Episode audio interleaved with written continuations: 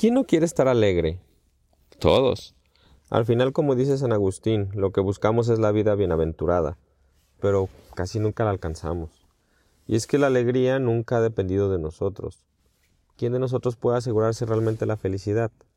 ¿Quién, por más que se aferre y se afane, puede encontrar la alegría que no se acaba?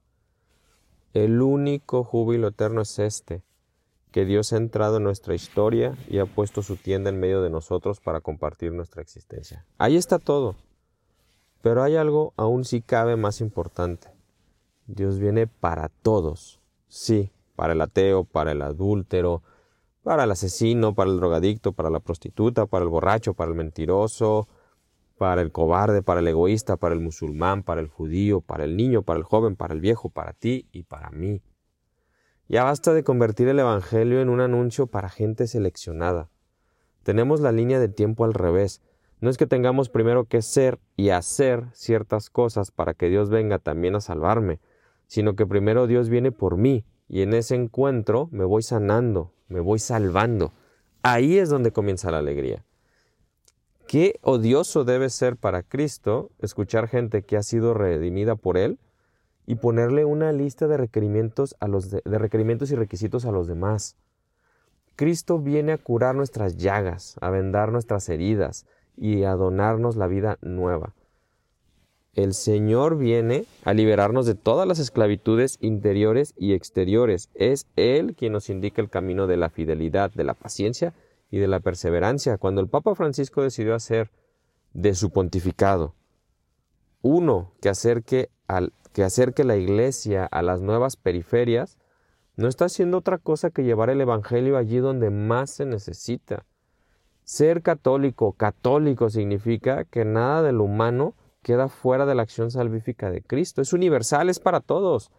La misión de la Iglesia Católica no es guarecerse en sus muros santificados y llamar a que el mundo se convierta desde ahí, para poder entonces tocar la puerta y entrar al club de los elegidos.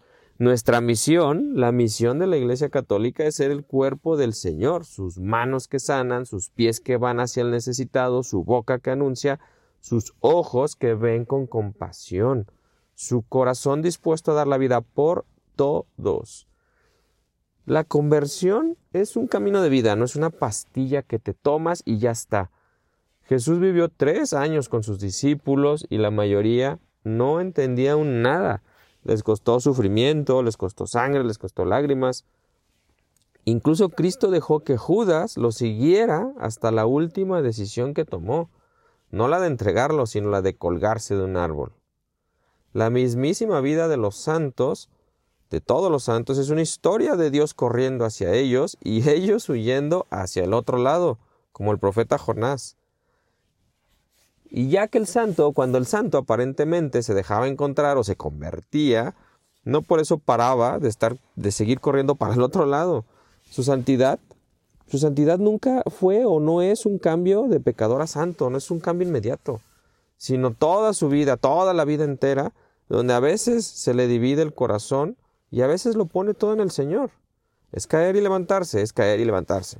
La diferencia entre los santos y los pecadores es de amores y de tiempos. Sí, hay que dejarse amar por Dios. Sí, hay que intentar ponerlo en el centro. Sí, hay diferencia entre hacer el bien y el mal, entre aceptar o rechazar a Dios. Sí hay diferencia. Pero lo que Cristo enseña fuertemente a los fariseos es que esa lucha y ese camino interior que cada persona tiene no puede ser juzgado por nadie, ni puede ser visto solo en las actitudes exteriores. Queda entre la verdad de Dios y cada persona. Nuestra misión no es apuntar, nuestra misión es buscar. Como diría mi amigo Abel de la Costa, un gran teólogo, los católicos a veces nos creemos poseedores del criterio divino y desde allí juzgamos al resto. Eso es fariseísmo en estado puro, no lo denuncia el Papa, el Papa Francisco, lo denuncia Jesús. La evangelización es llevar el Evangelio al mundo, de modo que el mundo llegue a desear el reino. Y si no lo desea, bueno, pues no lo desea, ya lo deseará. Tú y yo y nosotros sigamos haciendo las cosas con sentido de reino. Y lo demás lo pone el Señor. Pablo plantó, Apolo regó. Así que ¿Quién debe recibir el anuncio de Dios encarnado? ¿Para quién es el adviento? ¿Para quién es ese anuncio?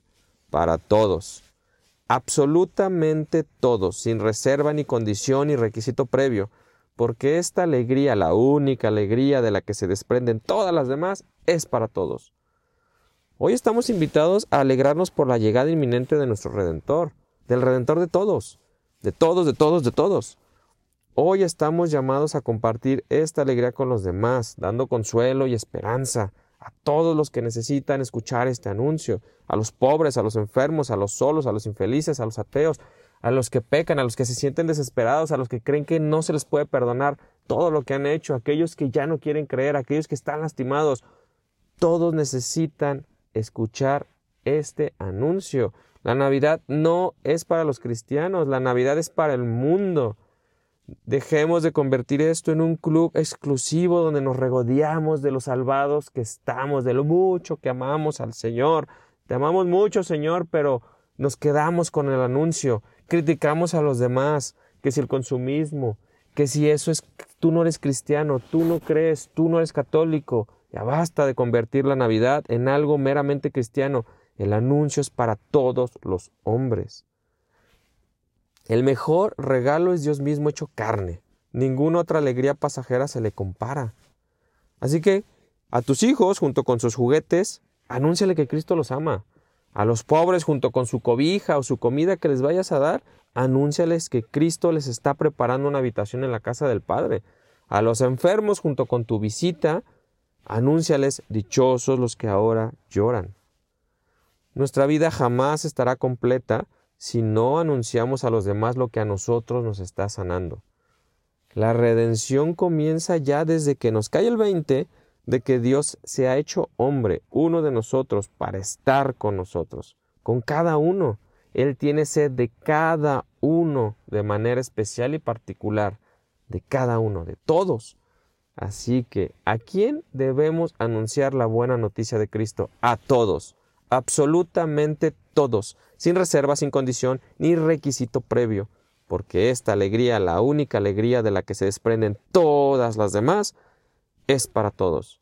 Cristo vino, murió y resucitó por todos.